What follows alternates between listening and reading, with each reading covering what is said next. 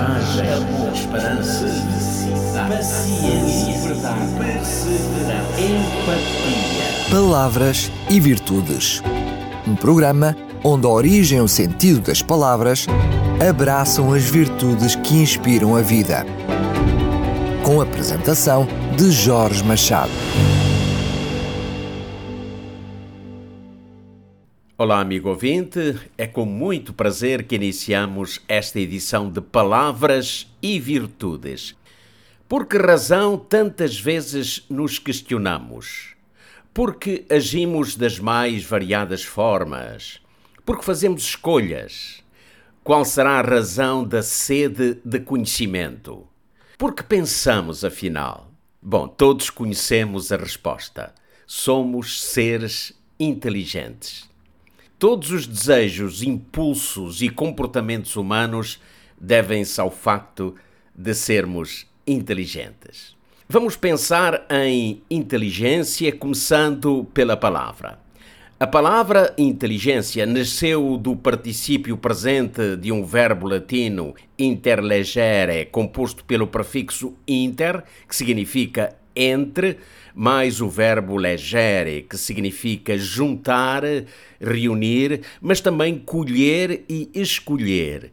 Deste modo, interlegere quer dizer escolher entre, ou seja, traduz a ideia de reunir várias opções para uma determinada escolha.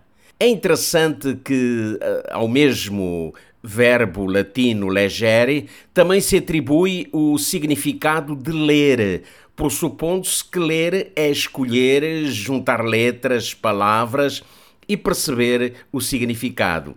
Neste contexto, ser inteligente é saber escolher a melhor opção entre várias outras, mas também saber ler dentro das coisas, ou seja, analisar com profundidade.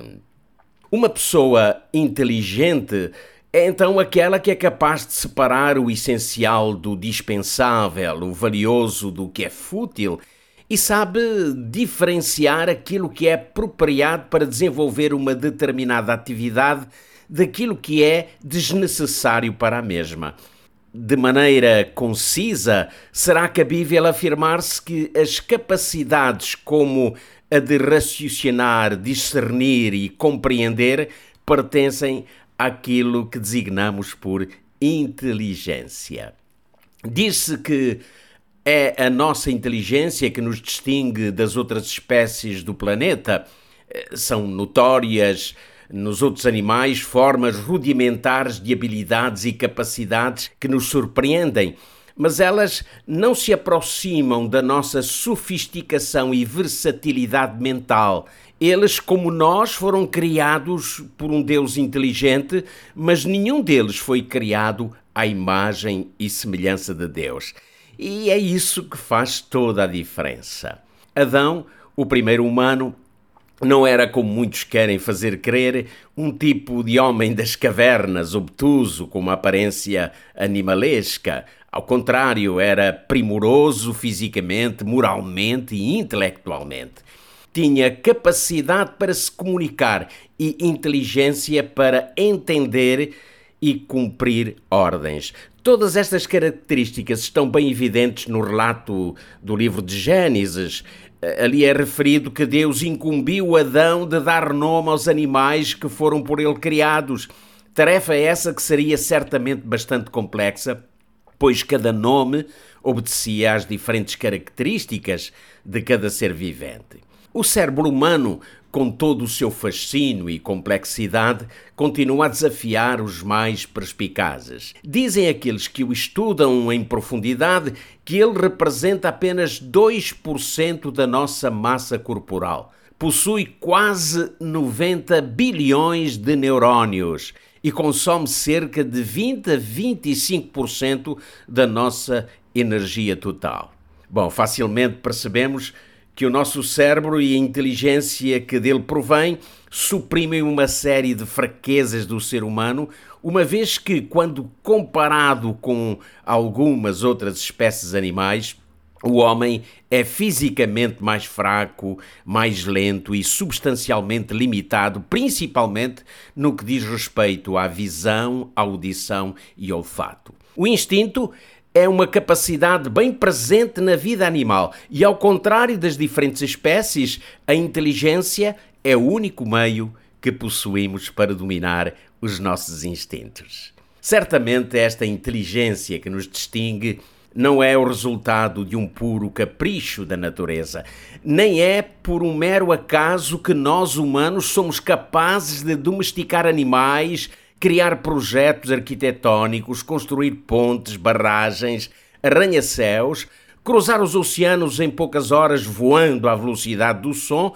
e comunicarmos-nos usando os mais diversos e sofisticados meios de comunicação, tais como os satélites que povoam o espaço. A resposta mais simples que temos para tudo isto é que é que vem daquele que nos fez. Criou, pois, Deus o homem. À sua imagem, à imagem de Deus o criou. Homem e mulher os criou. De todas as criaturas visíveis, só o homem, só ao homem foi dada a capacidade de conhecer e amar o seu Criador. Somente nós, seres humanos, somos chamados a uma aliança com Deus, fruto da sua infinita graça. Podemos adorá-lo, falar com ele em oração, abrirmos o nosso coração e buscarmos as suas respostas através do seu livro, escrito em linguagem humana, mas por homens por ele inspirados. Somos as únicas criaturas do planeta que Deus quis para si mesmo, capazes de lhe oferecermos uma resposta de fé que nenhuma outra pode dar. Por termos a imagem de Deus, cada um de nós tem a dignidade de pessoa. Não somos apenas uma coisa, mas alguém, seres inteligentes, capazes de nos conhecermos e doar-nos livremente. Somente nós, criados à semelhança de Deus, podemos partilhar uns com os outros uma porção do seu ilimitado amor. Fomos criados para viver para dar e receber, principalmente para amar. E aí reside a razão fundamental da nossa inteligência e dignidade humana.